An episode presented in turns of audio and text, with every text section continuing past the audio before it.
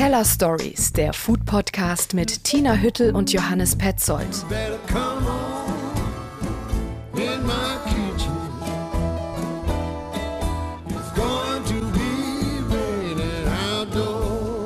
Willkommen zu den Teller Stories.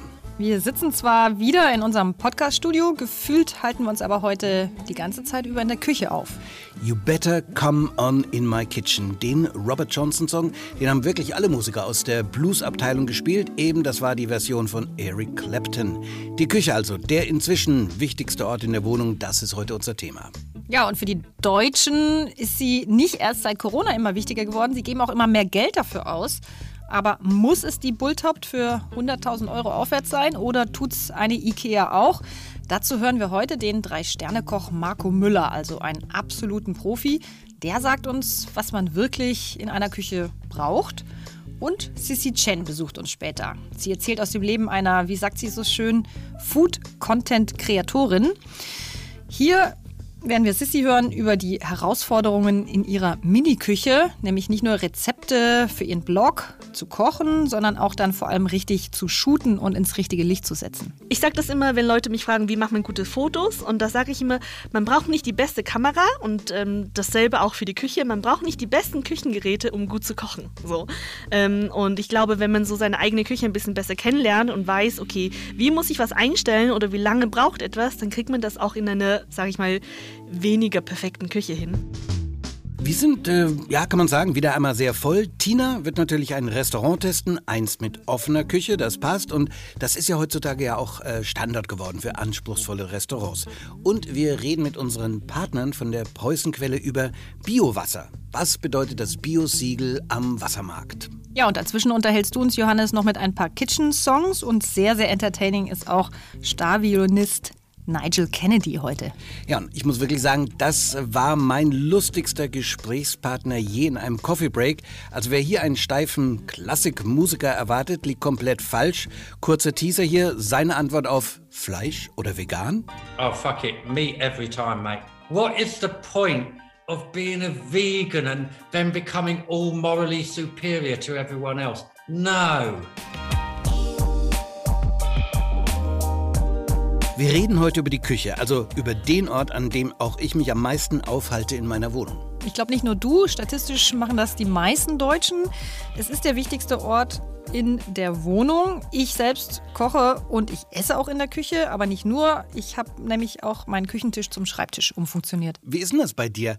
Gehst du, während du dann in der Küche arbeitest, an deinem Laptop äh, ständig an den Kühlschrank? Ja, nicht öfter als sonst. also auch wenn ich am Schreibtisch im Wohnzimmer sitze, pilger ich immer wieder in die Küche zum Kühlschrank. Ähm, wir haben auch so eine schöne gemütliche Küche, ist so ein Alt-Berliner Wohnküche. Da ist zwar nichts fancy, aber äh, man sitzt da gerne und ich arbeite auch gerne und esse gerne. Okay, dann berichte ich mal aus meiner Küche. Die ist eher so American-Style, alles offen mit Küchenblock. Und das Schmuckstück in meiner Küche, wahrscheinlich auch das teuerste, was man da findet, das sind die brasilianischen Schieferplatten. Da kannst du die heißen Töpfe draufstellen. Drunter sind es einfach Ikea-Schränke, das ist mir auch überhaupt nicht wichtig. Hier wohnt auch unser Hund, die Frösche und der Gecko im Terrarium und ein Riesenaquarium gibt es auch noch. Wir hätten uns eigentlich, muss man sagen, das Wohnzimmer sparen können, denn ob Mittagessen, ob Besuch oder die Party jüngst, alles trifft sich hier in der Küche. Meine letzte Küchenparty ist leider schon länger her, pandemiebedingt. Aber der Stellenwert der Küche hat sich während Corona weiter erhöht. In der Pandemie wollten es viele, versteht man ja auch, daheim besonders schön haben. Also investierten sie statt Urlaubsreisen in Küchen und Elektrogeräte. Ich bin ja hier die Frau für Statistik. Mhm, selbst ernannt. Ja. Das Geld, was heute Menschen für ihre Küche ausgeben, hat sich übrigens in den letzten zehn Jahren verdoppelt. 2010 war es nämlich noch, und das ist jetzt ein Durchschnittswert natürlich, mhm. ne, 5.500 Euro. Heute geben die Leute mindestens 10.000 aus. Okay, fünfstellig geworden. Ja, es gibt aber natürlich auch Bulthauptküchen, die kosten, was schätzt du? Äh, ja, du 100.000 hast du gerade gesagt. Ja. Also das wäre schon ganz schön. 300 bis 400.000. Ja, okay. Da muss man an ein paar anderen Sachen sparen, wie Brot und Wasser. Ich, ich glaube, wenn man in der Kategorie ist, spart man dann auch nicht. Da dann wahrscheinlich nicht mehr. Ich habe auch mal eine Statistik gehört, liegt schon ein bisschen zurück. In Deutschland wird in den teuersten Autos das billigste Essen in die teuersten Küchen gefahren. Ja, passt immerhin zu deiner Statistik. Ja, es hat sich aber auch ein bisschen was geändert. Die Küche hat nämlich das Statussymbol Auto abgelöst. Ich habe noch eine andere Umfrage, die der Stiftung für Zukunftsfragen. Und da ist es äh, folgendermaßen, nur 16 Prozent der Befragten wollen Geld für neues Auto ausgeben. Dafür sind aber doppelt so viele bereit, mehr Geld in Essen und Trinken zu stecken. Vielleicht auch noch kurz einen Blick in die Geschichte. Ende der 50er Jahre planten Architekten oder Bauherren Wohnungen nicht selten nach dem Prinzip, was übrig bleibt, wird die Küche. Es gab sogar Wohnungen ohne Küchen. Das Recht auf eine Kochmöglichkeit kam erst viel später im Mietrecht. Willst du noch mehr hören? Unbedingt, Tina.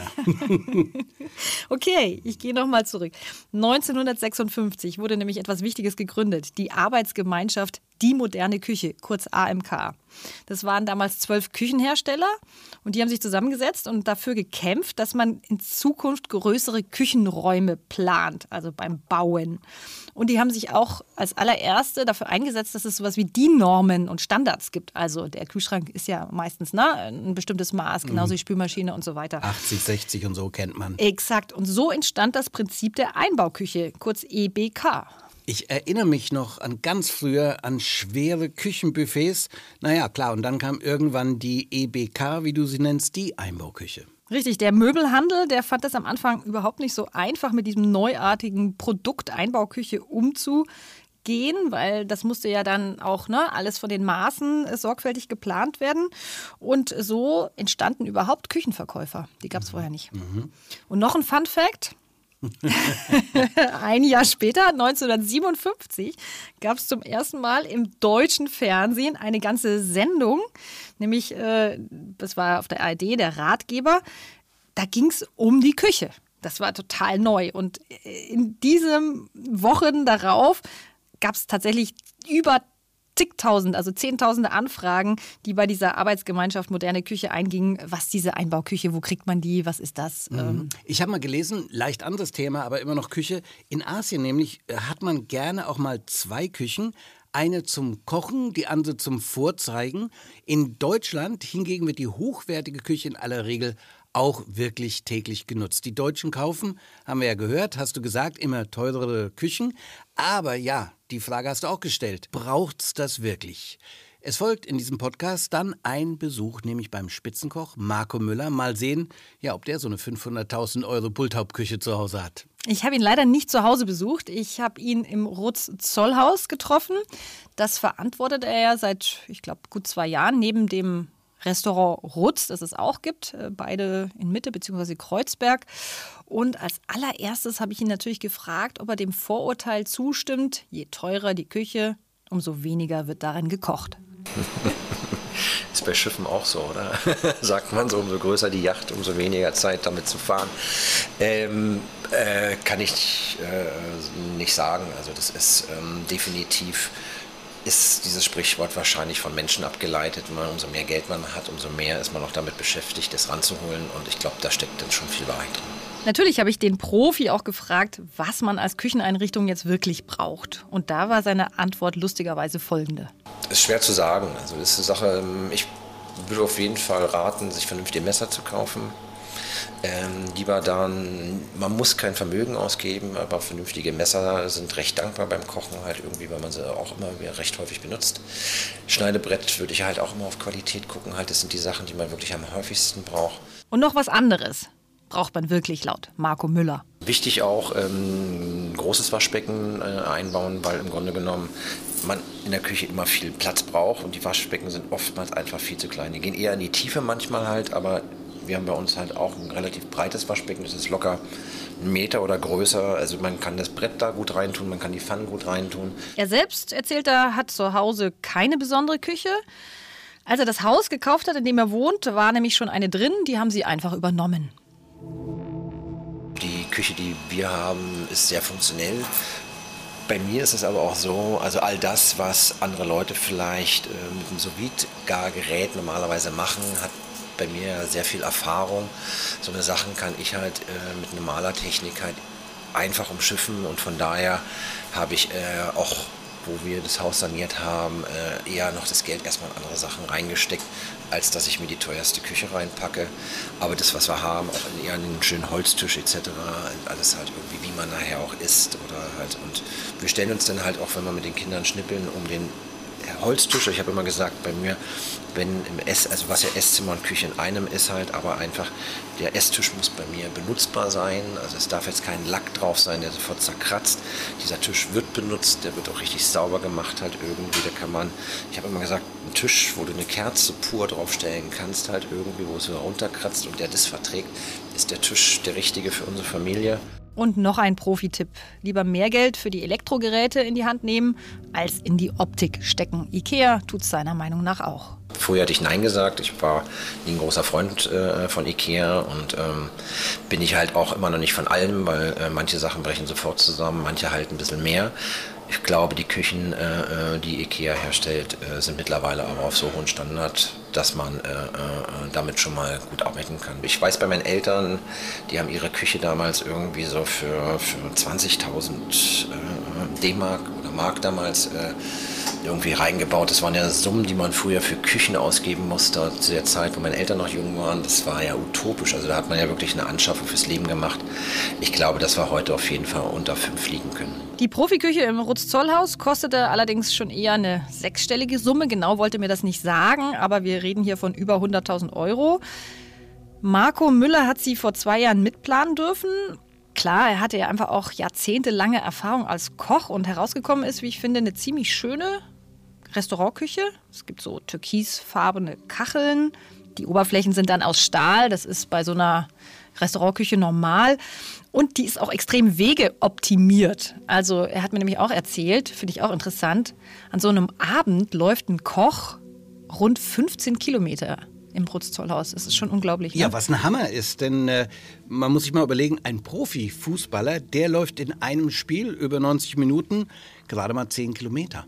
Tja, und das, obwohl es heißt bei den Köchen, die Besten sind die Faulsten. Also heißt ja nichts anderes, die besten Köche sind einfach verdammt gut organisiert. Im Rutz-Zollhaus sind sie das, man sieht es auch, weil die Küche ist natürlich offen. Die Küche hier prägt halt auch ganz viel äh, ähm, die Gastronomie und ähm, von daher glaube ich, dass wenn man in die Küche reinschaut, sieht, wie dort gearbeitet wird, was dort verarbeitet wird und die Leute, die dort arbeiten, dass man sich damit äh, eher identifizieren kann und ein Gefühl für so ein Restaurant kriegt. Also für mich geht es ohne gar nicht. So, haben wir gelernt. Ohne offene Küche geht es laut Marco Müller gar nicht. Du hast ja auch ein Restaurant mit offener Küche getestet, dazu später. Zuerst will ich mal meine drei Top-Kitchen-Songs vorstellen. Die feiern alle die Küche als Ort, wo man zusammenkommt, wo man feiert, wo man die coolsten Leute bei der Party trifft und wo man Zuflucht vor dem Regen da draußen findet. Vorhin haben wir Eric Clapton gehört. Der Song ist aber so schön, den spielen wir nochmal. Hier von der Blues-Legende Robert Johnson, der ihn geschrieben hat.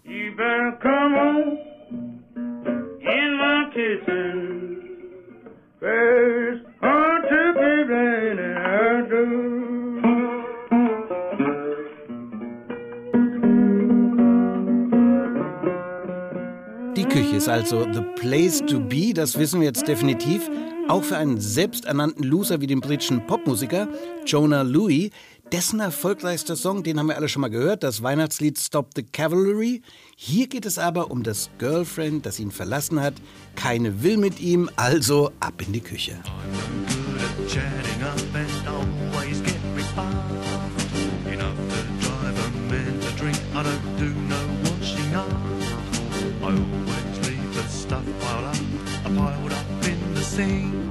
What am I supposed to do? Why you'll always find him in the kitchen at parties.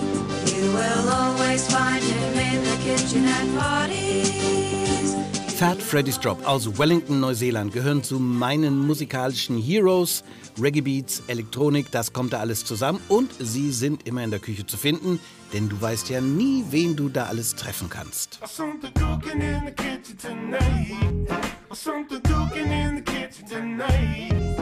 tonight, tonight. It's in the kitchen, you know the party really in. It's in the kitchen, the party really in. It's in the kitchen, the party really in. It's in the kitchen.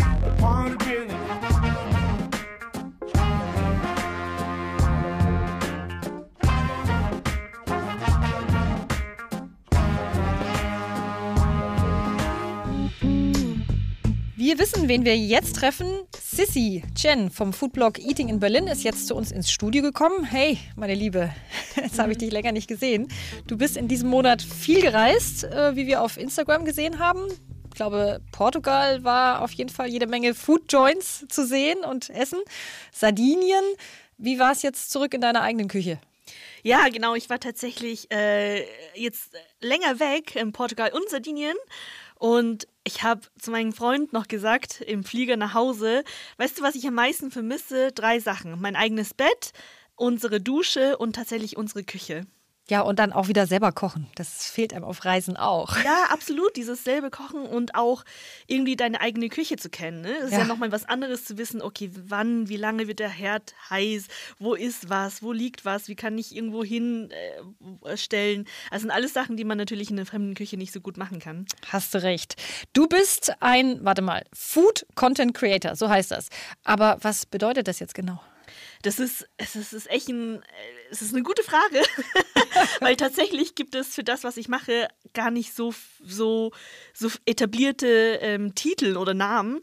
Und ich sage immer, ich bin Food Content Creator. Im Prinzip heißt es nichts anderes übersetzt, als ähm, dass ich Inhalte erstelle rund um das Thema Essen. Aber Food Content Creator ist einfach ein bisschen internationaler und liest und spricht sich ein bisschen schneller. Ja, du äh, kochst ja auch sehr viel, wie wir wissen von deinem Blog.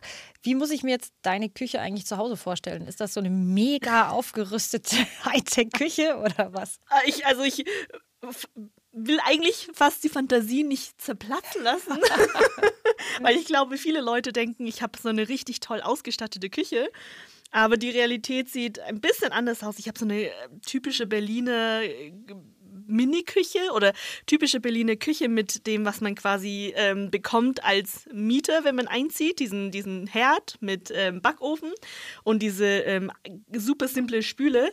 Und meine Küche ist wirklich sehr klein. Also ich glaube, die ist, äh, lass mich mal kurz überlegen, drei mal zwei, ja, irgendwie so. Also drei mal zwei Quadratmeter. Ähm, nicht besonders groß. Ähm, und das Schwierigste ist auch, dass ich sie sowohl privat als auch zum ähm, Shooten nutze. Ja, trotzdem machst du ja fantastische Gerichte. Also, was ist dann da das Geheimnis? Also, ein Gasherd, nehme ich mal an. Nee, tatsächlich nicht. Also ich habe ähm, so eine richtig Standardküche.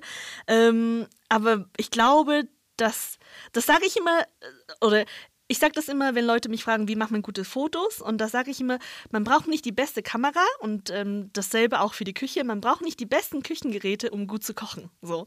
Ähm, und ich glaube, wenn man so seine eigene Küche ein bisschen besser kennenlernt und weiß, okay, wie muss ich was einstellen oder wie lange braucht etwas, dann kriegt man das auch in einer, sage ich mal, weniger perfekten Küche hin. Aber bei dir ist es ja auch noch so fantastisch ausgeleuchtet. Hast du so super Licht auch noch, natürliche Lichtquellen oder wie geht das bei dir? Das ist definitiv das Erste, was ich umbauen würde, wenn ich könnte. Ähm, weil gerade als Food Content Creator ist das super, super wichtig, äh, gutes Licht zu haben. Das bedeutet im Winter zum Beispiel, dass man so, so ein Timeframe von drei Stunden hat, wo man shooten kann und dann muss ich mich richtig beeilen. Also es ist definitiv super, super herausfordernd, in so einer Mini-Berliner Küche im Hinterhof zu arbeiten, weil man dann wirklich immer mit dem Tageslicht arbeiten muss. Wir haben heute von Marco Müller gehört, ähm, was, also auch ein Profi wie du, was wichtig ist in der Küche. Er sagt gute Messer, ein gutes Waschbecken und natürlich so gute Geräte. Du sagst jetzt also noch gutes, richtiges Licht. Aber was hast du sonst noch für Tipps, wie man aus dieser Mini-Küche jetzt das Beste rausholt? Ich glaube, das Schwierigste daran ist, sich zu beschränken auf das Nötigste. Also ich wünschte, ich hätte so eine richtig toll ausgestattete Küche mit fünf verschiedenen tollen Messer, alle unterschiedliche ähm, Zacken und für Steak, für Brot, für Gemüse, was auch immer. Aber das, ich glaube, die Kunst ist, sich tatsächlich zu beschränken auf das Notwendigste und ähm, so ein bisschen minimalistisch heranzugehen. Ähm, und und zweitens, also ne, beschränken wir quasi mein erster Tipp und ähm, der zweite Tipp wäre tatsächlich Organisationsstruktur. Das ist wirklich A und O in so einer Miniküche, ähm, die Sachen so irgendwie hinzustellen, hinzuhängen, ähm, in die Schränke zu packen, dass man relativ schnell zugänglich, ähm, also Zugang darauf hat. Ähm, das sind zwei Sachen, die, die muss man einfach irgendwie in so eine Miniküche garantieren, sodass das irgendwie funktioniert. Ein Gerät, auf das du aber auf gar keinen Fall verzichten willst. Das ist, also, das ist jetzt super Klischee, aber das ist tatsächlich mein Reiskocher. Ja, den hatten wir schon mal, den hatten wir schon mal, der Genau, Reiskocher. also mein Reiskocher ist, ist, den würde ich auch wirklich, wenn ich könnte, überall mitnehmen. In Asien soll es ja auch schon Küchen, also oder Wohnungen ohne Küche geben. ja, also Haben die ich, dann Reiskocher oder? ich, ich, also ich habe tatsächlich gelesen ähm, vor einiger Zeit, dass auch mittlerweile in ganz vielen asiatischen Städten, auch in, in vielen Cities in Thailand zum Beispiel, Wohnungen ohne Küchen mittlerweile gebaut werden oder mit so einer ganz kleinen Nische, die dann als Küche fungiert, mit einem Wasserkocher wahrscheinlich, einem Toaster, vielleicht einem Reiskocher, aber tatsächlich nicht mehr mit so viel Equipment, weil einfach ähm, sehr viel auswärts gegessen wird. Und ähm, so, so toll ich Streetfood auch finde, ähm, das wird niemals, niemals meine kleine Miniküche ersetzen. Wunderbar. Sissy mit ihrer Miniküche und daraus kommen so fantastische Sachen anzugucken, auch immer und zu verfolgen auf Eating in Berlin. Ganz, ganz lieben Dank. Danke. Table Talk. Tina testet. So, Tina, von dir wollen wir jetzt natürlich bei den Teller Stories auch einen Restauranttest mit offener Küche und das Restaurant, das du für uns besucht hast. Da habe ich schon öfter selbst am Tisch an der Bar gesessen, gegessen und dem Koch in der Küche zugeschaut. Offene Küchen sind natürlich mehr als nur ein Trend. Es ist schon eher ein Muss, zumindest bei neu eröffneten Läden. Ich war im 12 Seasons, ein wirklich schönes Restaurant im Westen der Stadt. Ganz in Schwarz gehalten, auch im Trend. Aber es ist diesmal ein sehr lebendiges Schwarz, fand ich schön. Das Herzstück des 12 Seasons ist eine wunderschöne Showküche in der Mitte. Und darum herum ist sozusagen ein erhöhter Tresen angeordnet. Und äh, ja, der ist gleichzeitig sozusagen der Tisch. Ja, also und bei schönem Restaurant mit offener Küche fallen mir sofort noch ein paar andere ein. Ah, was weiß ich, Golvet. Nobelhart und schmutzig, Kaffee Frieda, Miss Robinson. Ja, und wie Marco Müller uns gesagt hat, die offene Küche ist das Aushängeschild. Man zeigt Transparenz und zeigt, dass man sich nicht versteckt. Ja, es ist eine Garantie auch, dass man praktisch sagt, schaut her, liebe Gäste, wir haben hier nichts zu verbergen. Und als Gast finde ich es halt auch cool, man kann wunderbar zugucken. Es ist so ein bisschen wie im Konzert oder ich sage auch manchmal, wenn man den Köchen so zuschaut, ist das fast wie so ein Tanz, so Choreografie. Ja, oder ich würde sagen, es ist wie eine Theateraufführung. So kommt mir das wirklich oft ohne Übertreibung vor. Im 12 Seasons denkt man ja eher an einen Club oder eine hippe Bar, finde ich. Dunkle Wände, stylisches Interieur, Musik, petrolfarbene Barhocker aus Samt, an die erinnere ich mich, die dann so um den Tresen, wie du das beschrieben hast, um die Küche herum platziert sind. Ja, das ist das Coole. Ähm, es ist echt viel Interaktion da auch im 12 Seasons. Also man sitzt als Gast um die Küche rum und es ist fast so wie ein Chef's Table. Ne? Also man unterhält sich auch mit den äh, Köchen. Und ähm, das Schöne ist, weil diese Küche so dominierend in der Mitte ist, ist fast die Hälfte aller Plätze im 12 Seasons eben ein Chef's Table. Auch Ja. nicht so häufig. Man ist richtig dabei. Man erhält eben ganz bequem den Einblick darin, wie Kamel Haddad, das ist ja der Küchenchef dort, und sein Team ihr Handwerk in dieser Showküche präsentieren. Man ist nah dran. Ja, cooler Typ, extrem talentiert. Also dafür halte ich ihn auf jeden Fall. Ähm, was ich von ihm weiß, er ist in Paris geboren, er hat algerische Wurzeln, er ist verdammt viel gereist, ein wahrer Kosmopolit und ähm, so ist auch ein bisschen sein Küchenstil. Also so grenzübergreifend würde ich das jetzt mal beschreiben, intuitiv. Ja, und noch kurz vielleicht zu den anderen im 12 Seasons. Die beiden anderen kreativen Köpfe des Restaurants, das sind die Betreiber. Tim Hansen, Vitali Müller, die hatten zuvor das Neumond in Mitte, bevor sie sich eben entschlossen haben, das äh, 12 Seasons zu eröffnen. Man muss sagen, die hatten ein bisschen Pech, wie viele. Ausgerechnet als die Renovierungsarbeiten für dieses ambitionierte Restaurantprojekt zu Ende gingen, musste die Gastronomie erneut schließen. Wir wissen, das war der zweite lange Lockdown im November 2020. So, die Betreiber riefen damals spontan den äh, Markt 12 auf ihrer Terrasse in der Giesebrechtstraße ins Leben. Da habe ich mir auch ein paar Mal Sachen abgeholt. Das war toll. Ich erinnere mich an eine wunderbare Rinderbacke mit Maronenragout und ein Graupenrisotto mit Waldpilzen. Das war toll. Jetzt hat das Restaurant ja schon einige Zeit wirklich als richtiges Restaurant offen. Der Name 12 Seasons oder 12 Saisons, ja, ist ja auch Konzept. 12 Seasons, klar, das Jahr hat 365 Tage und 12 Monate, das äh, wissen wir, aber jeder Monat wartet ja auch, wenn du es kulinarisch siehst, mit ganz besonderen Obst- und Gemüsesorten auf. Es gibt äh, jeden Monat verschiedene Erzeugnisse. Und diese vier Jahreszeiten, in denen normalerweise gerechnet wird, die waren Kamel Haddad einfach viel zu wenig, um dieser Vielfalt der Natur irgendwie auch Ausdruck zu verleihen. Und deswegen denkt er in Mikrosaisonen praktisch. Monat für Monat guckt er sich eben an, was ich würde mal sagen in Europa gerade reif ist, traditionell gefeiert wird zu dieser, äh, ja, zu dieser Zeit und kreiert damit saisonale Highlights und eine tatsächlich neue Karte für alle zwölf Jahreszeiten. Ich finde das ziemlich spannend und auch irgendwie einleuchtend. Was war denn das Menü, äh, was für den Monat ausgedacht war, an dem du da warst? Äh, oder wie war es? War es überzeugend? Ich fand das Essen schlicht hinreißend, muss ich wirklich sagen. Also absolut äh, Hymne wirst du gleich von mir hören. Der Gastgeber, also Tim Hansen, sagte zur Begrüßung, die Durststrecke sei nun vorüber. Die letzten Monate hier äh, wurden zur Perfektionierung genutzt und nach diesem Soft Opening, das ja fast ein Jahr lief, sei jetzt äh, die Küche und die Karte genau da, wo man immer hatte sein wollen. Und das stimmt absolut. Ich aß das Märzmenü mit Auszügen aus dem Aprilmenü. Man kann da je nach Appetit zwischen vier, sechs oder acht Gängen wählen und bei jedem Gang, muss ich echt sagen, wollte ich am liebsten immer jubeln, weil es irgendeine spannende Aromenkombination da auf dem Teller gab. Okay, super, weil passiert ja, muss man leider sagen, seltener. Meist denkt man ja, wenn man so oft wie wir essen geht, oh ja, Spitzkolomiso habe ich schon mal gehabt. Man bekommt so ein bisschen eine Deformation professionell. Ja, die meisten Dinge hat man tatsächlich so oder so ähnlich dann schon mal gegessen, aber nicht hier. Den Start machte ähm, zum Beispiel Haddad mit so einem pochierten Ei als Löffelgericht, kennt man auch. Aber also selbst die Kombination Brunnenkresse und Blutwurst finde ich jetzt noch nicht so ungewöhnlich, aber jetzt warte.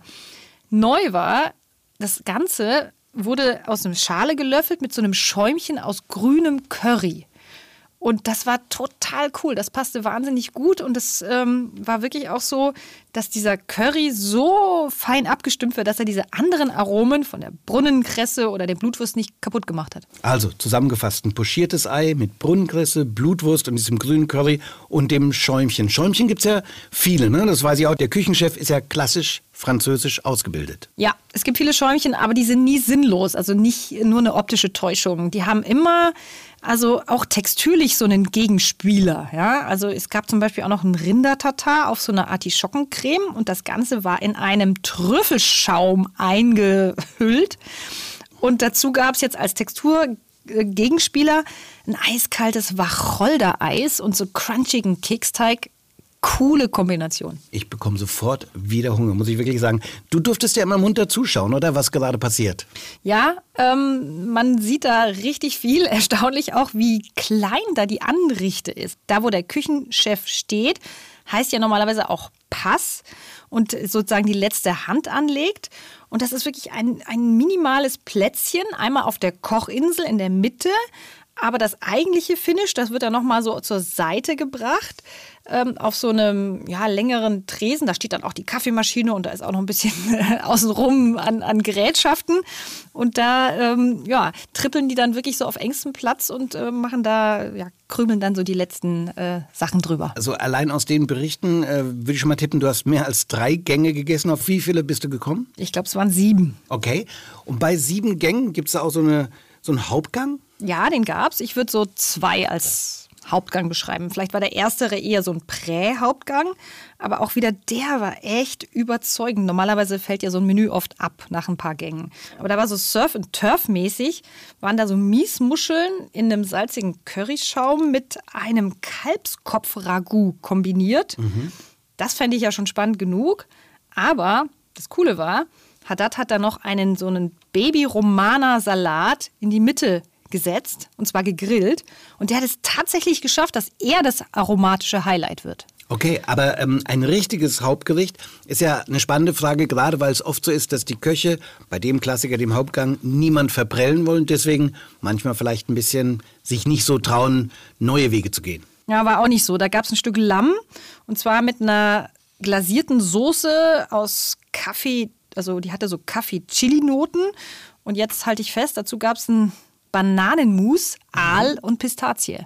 Okay, das hatte ich da auch noch nicht. Aber äh, Banane, Kaffee-Chili, was hast du noch gesagt? Lamm, Lamm. Aal. Ja, also um saisonal mal so fröhlich von dem strikten Dogma gleichzeitig auch regional zu sein, sich loszulösen, braucht es in Berlin einen Kosmopoliten, einen Franzosen mit algerischen Roots wie Haddad. Ja, der studiert wohl eher den Saisonkalender dann auch im Ausland, wohl vor allem in Südfrankreich an der Küste und setzt dann alles dran, dass er diese Produkte auch in bester Qualität hierher schafft. Also ich habe mir tatsächlich nach dem Besuch gewünscht, ich wohnte da näher in der Nachbarschaft, dann würde ich wirklich öfter hier sitzen. 12 Seasons, jeden Monat ein den saisonalen Highlights angepasstes Menü und die wichtige Info dazu. Am äh, jeweils letzten Sonntag des Vormonats gibt es da eine gesellige Küchenparty, bei der die Gäste einen exklusiven Vorgeschmack auf die Spezialitäten des nächsten Monats erhalten. Tickets kosten zurzeit zwischen 80 und 100 Euro.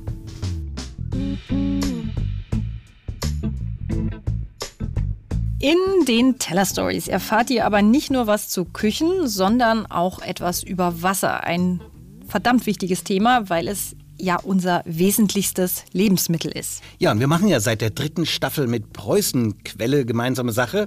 Das ist ein regionales Wasser, was in Rheinsberg, also nahe Berlin, gewonnen wird und auch nur in einem 300 Kilometer Radius vertrieben wird.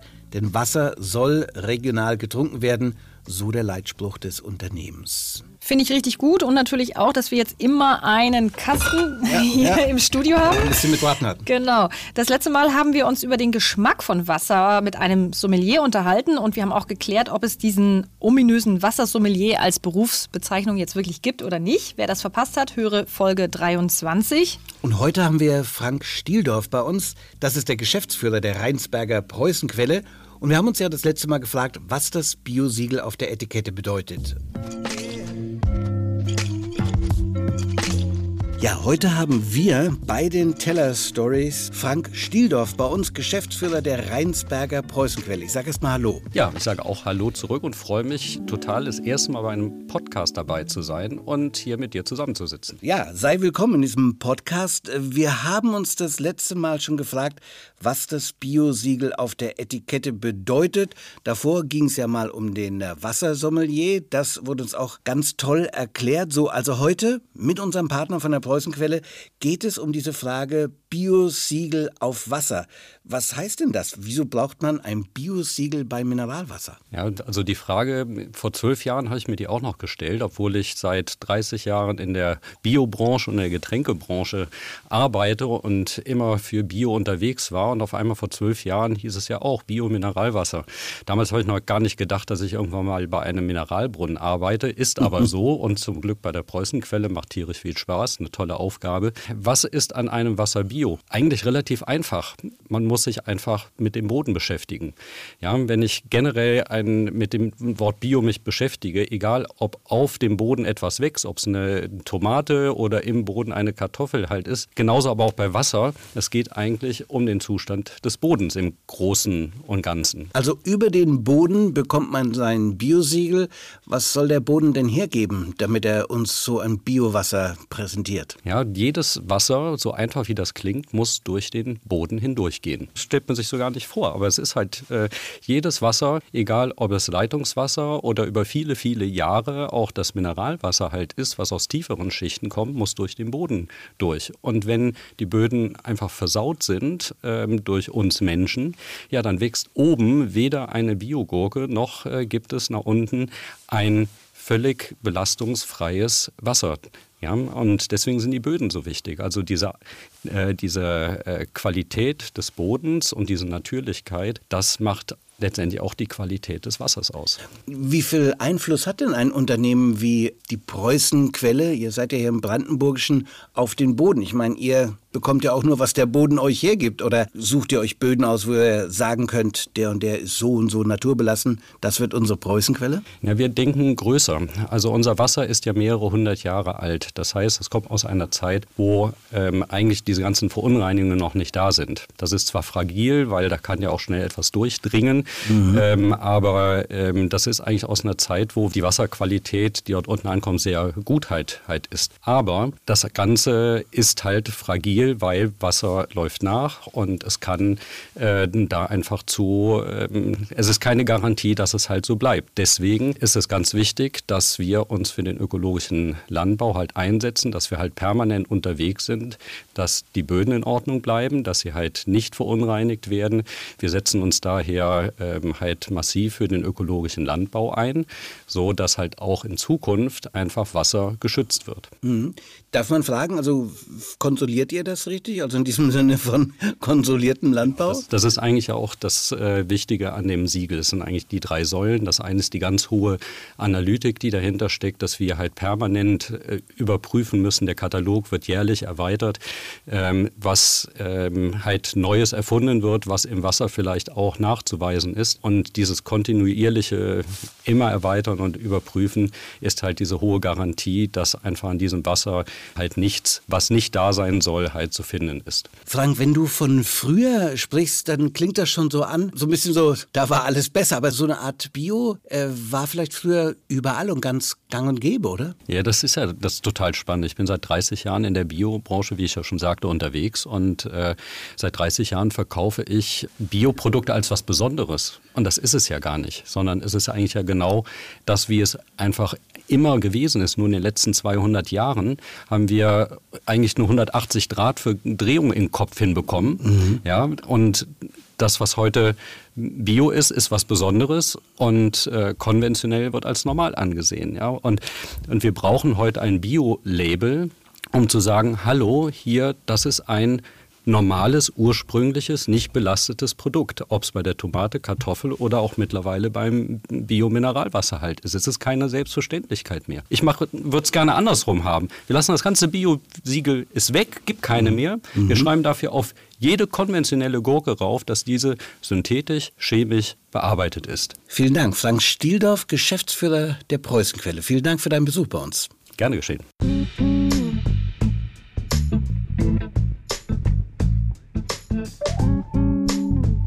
Wir haben wieder was gelernt, diesmal über Biomineralwasser, direkt vom Geschäftsführer der Preußenquelle selbst.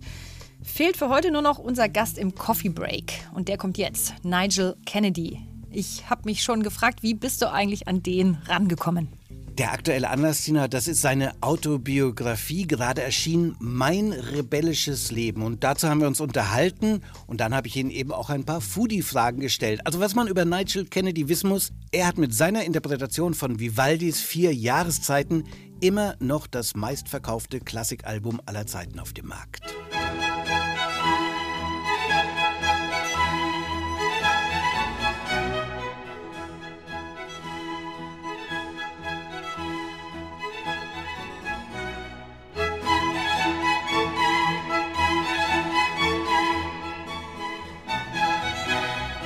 Mein rebellisches Leben sagt mir aber auch, er ist nicht so der typische Klassikmusiker. Überhaupt nicht. Ein Enfant terrible, Punk-Haarschnitt, ebenso die Klamotten.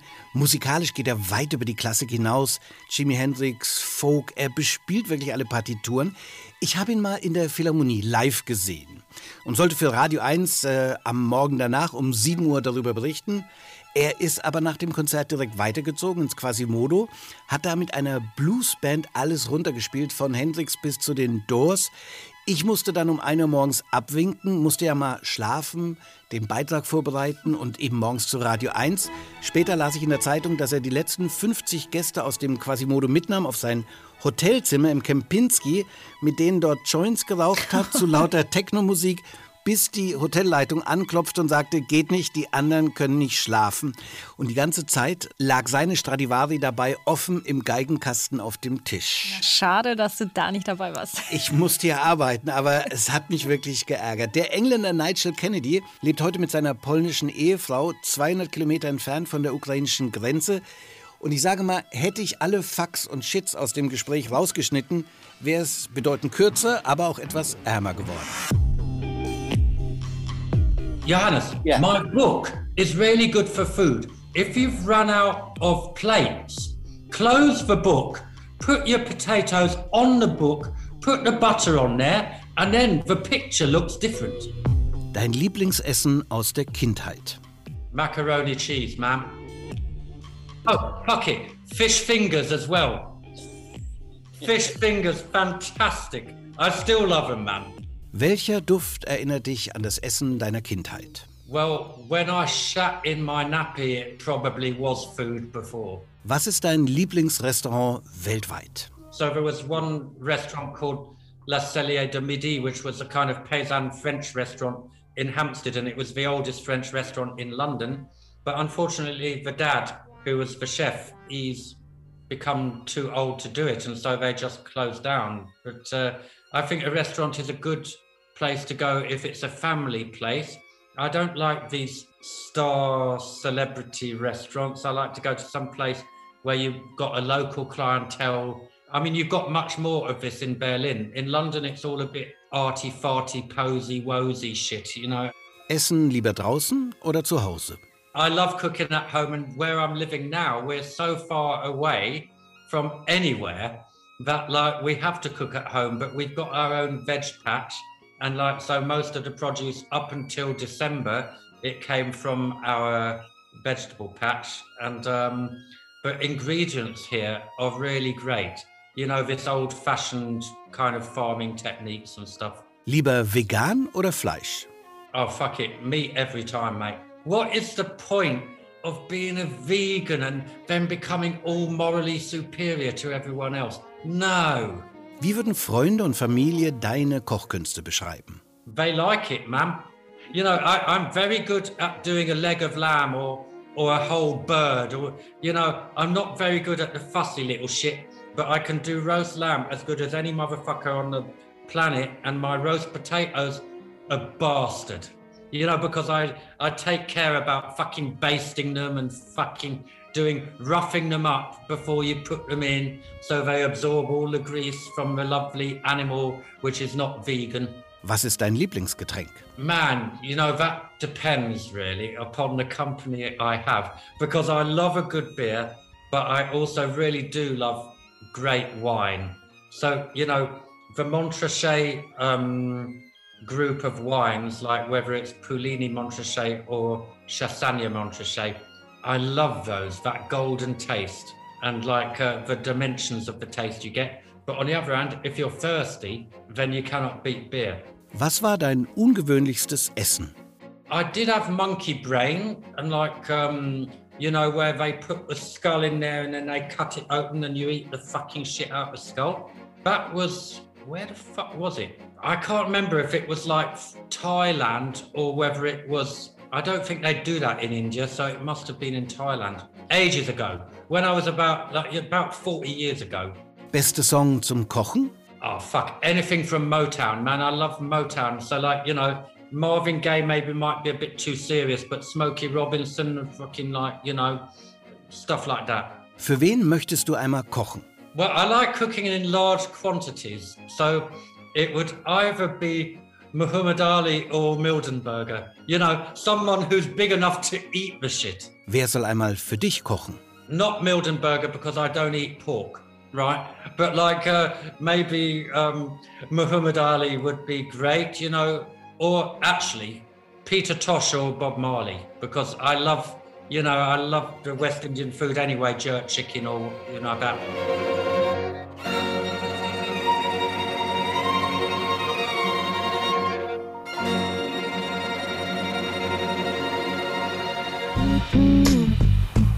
Ich habe jetzt ehrlich gesagt richtig Lust bekommen, die Biografie von Nigel Kennedy zu lesen. Die muss mir mal leihen. Also ich habe sie schon gelesen, leicht dir gerne, wenn ich sie danach wieder zurückbekomme. Und ich muss wirklich sagen, ich möchte nicht wissen, wie es bei ihm in der Küche aussieht nach dem Lesen dieser Biografie. Ich tippe mal chaotisch, aber voller kreativer Energie. Fuck that. Ob chaotisch oder diszipliniert, sauber und akkurat, ich denke, wir haben heute einiges über Küchen erfahren. Wir schauen noch kurz in die Zukunft und gleich mal im doppelten Sinne, denn Zukunftsessen wird unser Thema in der nächsten Podcast-Folge bei den Teller Stories sein. Bis dahin bleibt uns gewogen. Vielen Dank fürs Zuhören und wir würden uns natürlich freuen, wenn ihr die Teller Stories abonniert. Teller Stories, der Food Podcast mit Tina Hüttel und Johannes Petzold.